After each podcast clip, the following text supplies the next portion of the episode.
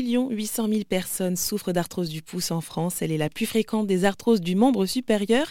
Une pathologie à prendre au sérieux car elle peut être handicapante et gênante dans le quotidien. Mais il existe différentes techniques pour la soigner, rappelle le docteur Abichala. Elle est chirurgienne de la main et du poignet au CHU de Bordeaux. Je lui ai donc demandé pourquoi il est nécessaire de faire de la prévention spécifiquement sur l'arthrose du pouce pourquoi faire de la prévention? Parce que c'est vrai qu'au niveau du quotidien, ça, génère pas mal de gênes auprès des, patientes, qu'on a de plus en plus de consultations motivées par euh, ces douleurs-là. Euh, c'est vrai qu'avant, tout le monde connaissait la prothèse de hanche et donc euh, le traitement, quand les gens avaient du mal à marcher, ils allaient assez vite consulter.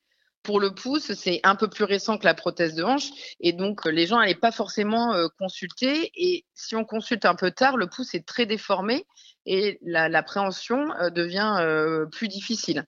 Donc il faut pas intervenir trop tôt, mais il faut pas intervenir trop tard non plus, parce que si l'arthrose elle, se localise de façon plus importante sur l'ensemble de ce petit os qu'on appelle le trapèze, on n'a plus trop de possibilités de mettre de prothèse. Mmh.